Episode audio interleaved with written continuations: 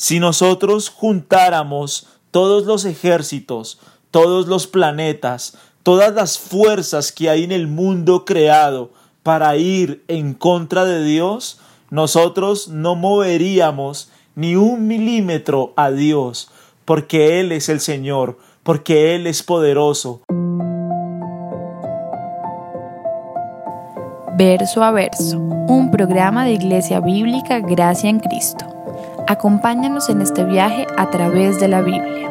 El día de hoy estaremos meditando en el Salmo 2 y haremos una reflexión de cómo Dios se burla de los rebeldes.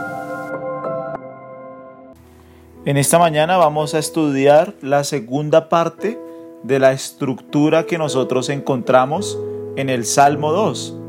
Hemos dicho que la primera estructura de este salmo se encuentra de los versículos 1 al versículo 3, donde encontramos la rebelión y la rebeldía que hay en las naciones, en contra de Jehová y en contra de su ungido.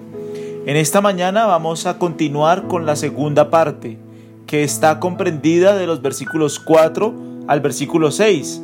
Y prácticamente esta sección nos habla del gobierno de Dios en el cielo del gobierno del Rey Celestial, cómo Dios responde a la burla que hay en las naciones, a la rebeldía que hay en el mundo, a todo aquello que va en contra de Dios. Entonces, vamos a leer esta segunda parte del Salmo 2, que está comprendida de los versículos 4 al versículo 6. Dice así, El que mora en los cielos se reirá, el Señor se burlará de ellos. Luego hablará a ellos en su furor y los turbará con su ira. Pero yo he puesto mi rey sobre Sión, mi santo monte. Entonces, aquí nosotros empezamos a ver el contraste que quiere presentar el salmista.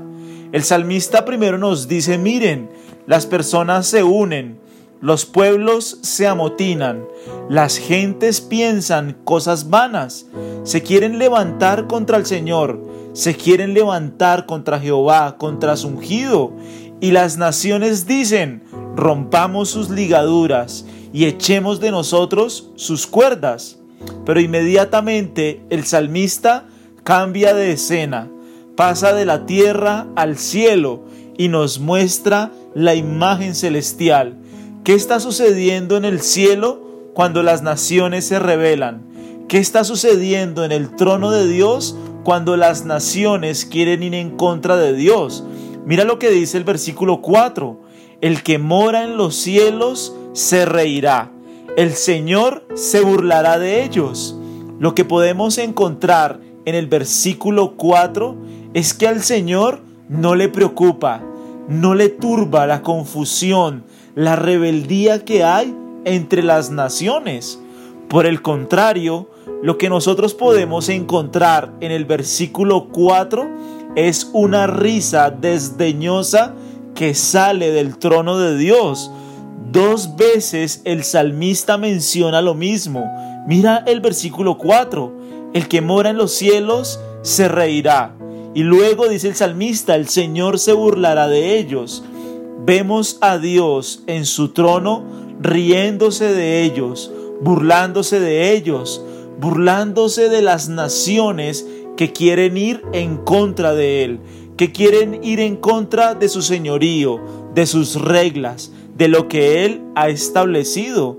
La escena que nosotros vemos en el cielo, en el Salmo capítulo 2, nos da la seguridad de que Dios es una fortaleza poderosa. Él es una fortaleza inexpugnable. Él no tiene contrario. Él tiene toda la fuerza, todo el gobierno, todo el dominio. No hay carne ni hueso que pueda ir en contra de Dios. Él está sentado en su trono. Él tiene el gobierno de todas las cosas. Miren, es muy importante que nosotros podamos entender algo. En el cristianismo no hay tal cosa como la misma fuerza entre el bien y el mal. En el cristianismo no hay tal cosa como conocemos como el yin y el yang, el bien y el mal, Dios y el diablo. no tienen la misma fuerza.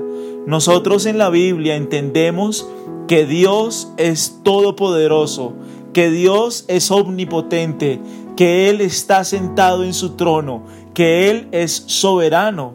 Y no importa la manera en que las naciones quieran legislar y quieran ir en contra de Dios, Él sigue teniendo el control de todas las cosas y Él sigue sentado en su trono. Lo que nos muestra el salmista es que el Señor se burla y se ríe de los intentos que las naciones hacen para ir en contra de Él. El salmista nos muestra a un Dios en el cielo que tiene el control, que tiene el gobierno, que tiene el señorío. Nada se sale de sus manos. Él es todopoderoso. Con un chasquido de sus dedos, Él puede destruir a todos los inicuos, a todos los malvados. Es muy importante que nosotros entendamos eso. Nuestro Dios, el Dios verdadero, el Dios que creó los cielos y la tierra, Él no tiene rival, no tiene quien le haga oposición, no tiene quien vaya en contra de Él. Él es el Señor omnipotente, Él es el Señor todopoderoso, nadie ni nada le puede mover. Si nosotros juntáramos todos los ejércitos, todos los planetas, todas las fuerzas que hay en el mundo creado, para ir en contra de Dios, nosotros no moveríamos ni un milímetro a Dios, porque Él es el Señor, porque Él es poderoso, porque Él es el que tiene el gobierno, el dominio, el señorío. Mira, las naciones se pueden inventar los virus, las naciones pueden fabricar virus para tomar el control, para tomar el poder, para tomar el gobierno. Las naciones pueden inventarse una cantidad de cosas para destronar a Dios. Pero sin importar lo que suceda, siempre nosotros debemos recordar que el Señor está sentado en su trono y que si Él permite que ciertas circunstancias y ciertas situaciones pasen, nosotros debemos saber que Él tiene el gobierno que Él tiene el dominio, que nadie puede pelear contra Dios. Finalmente, todo lo que sucede es porque el Señor que está sentado en el trono así lo quiere. No hay fuerza, no hay nación, no hay gobierno, no hay ejército que pueda ir en contra del Rey de Reyes y del Señor de Señores. Es Dios quien controla el mundo él es el Señor del universo. Él es quien tiene el poder para destruir a los inicuos, a los impíos. Él es el que juzga a las naciones. Nadie puede ir en contra de Dios. Por eso, la imagen que nosotros vemos en el versículo 4 es de una fortaleza poderosa. Es a Dios riéndose. Es a Dios burlándose de las naciones. Es a Dios mostrándonos su grandeza, su poder, su señorío. Y para nosotros los cristianos, esto es algo de muchísima seguridad, de muchísima confianza. No importa lo que suceda en el mundo, no importa lo que las naciones quieran hacer en contra de Dios, en contra de su iglesia, en contra de Cristo, no importa. ¿Por qué? porque el del Señor es la victoria, porque el Señor está sentado en su trono, porque el Señor es el que permite que todas las situaciones pasen, porque finalmente la gloria será para Él, la honra, el honor, la alabanza, todo será para Él. Él es el que permite las circunstancias, Él es el que gobierna el mundo, Él se está riendo, Él se está burlando de las naciones que quieren ir en contra de Él. No importa todos los esfuerzos inútiles que puedan hacer las naciones en contra de Dios, en contra de sus leyes, en contra de su pueblo, no importa, porque finalmente Él es el Señor, Él es poderoso, no hay fuerza que pueda ir en contra de Él, no hay gobierno que pueda luchar contra el Dios Todopoderoso que está sentado en el trono. Esa es nuestra máxima seguridad.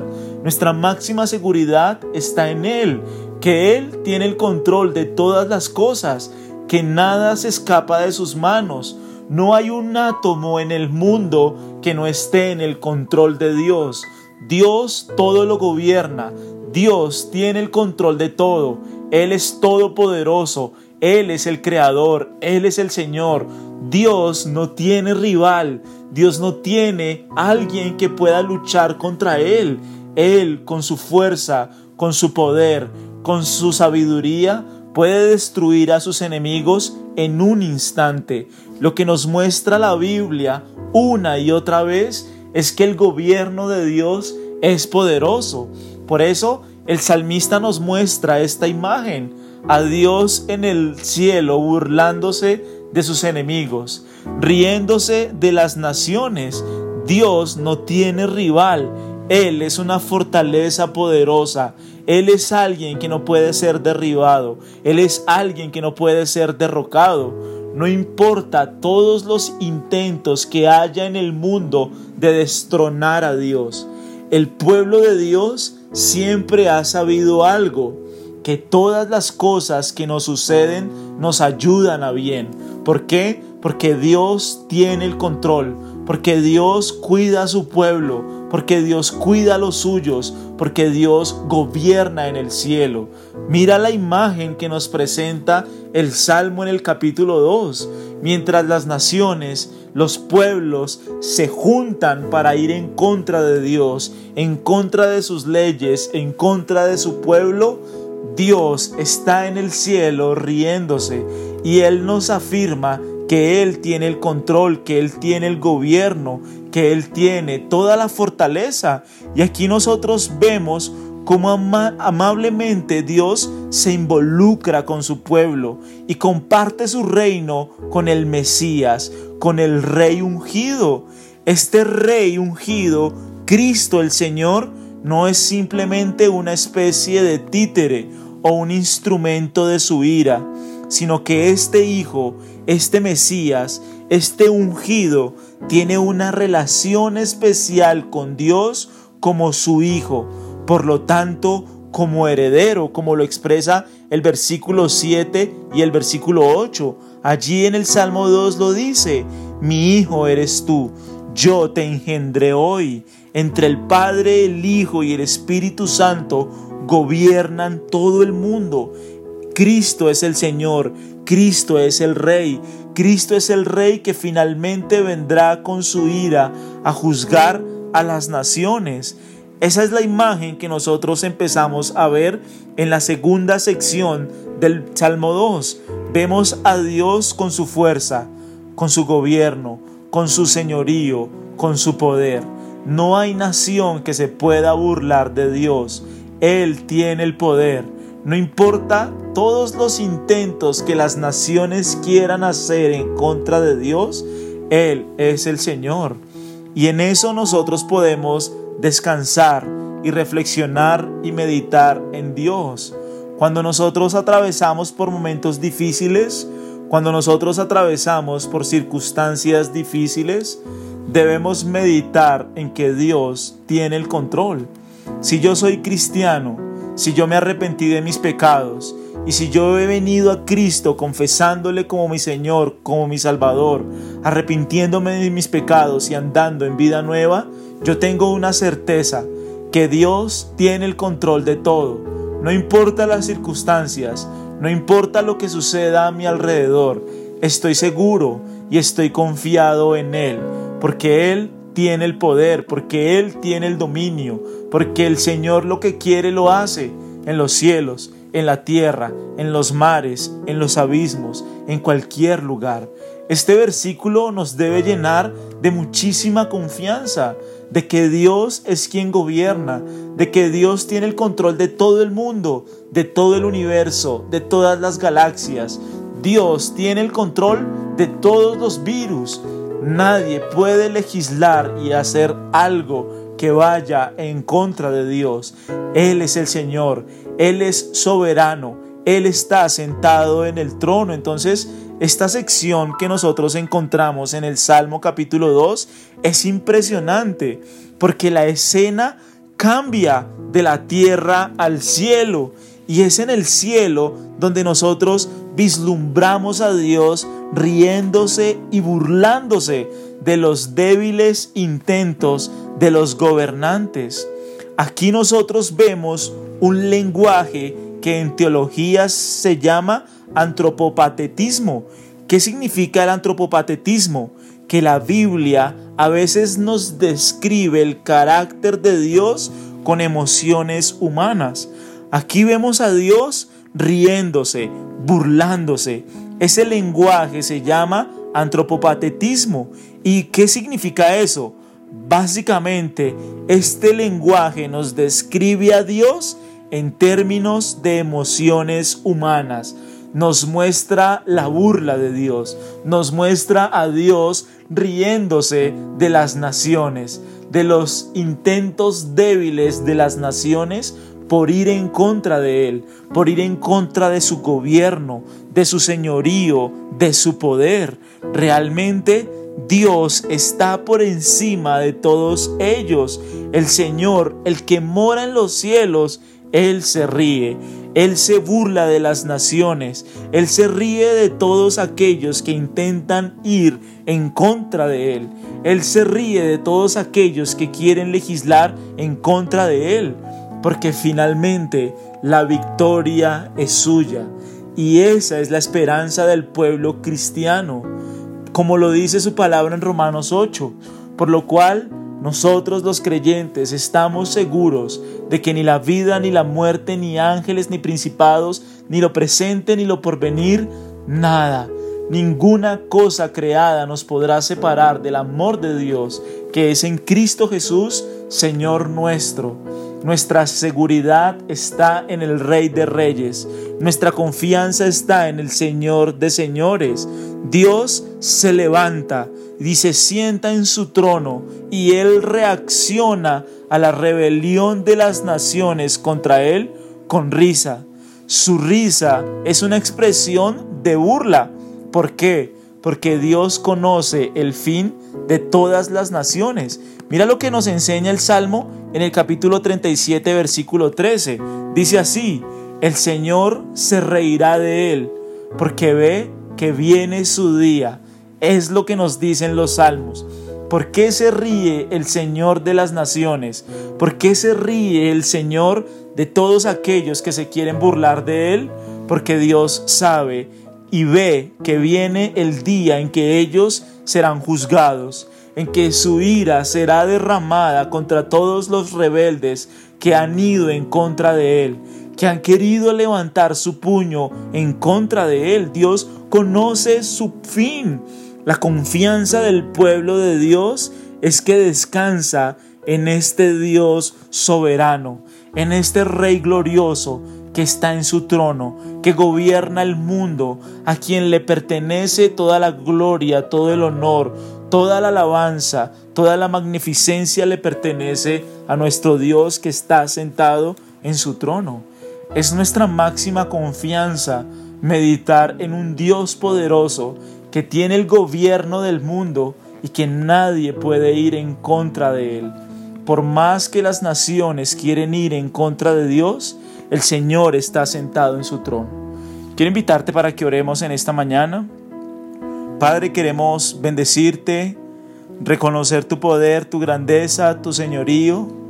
Nuestras vidas, amado Salvador, están en tus manos.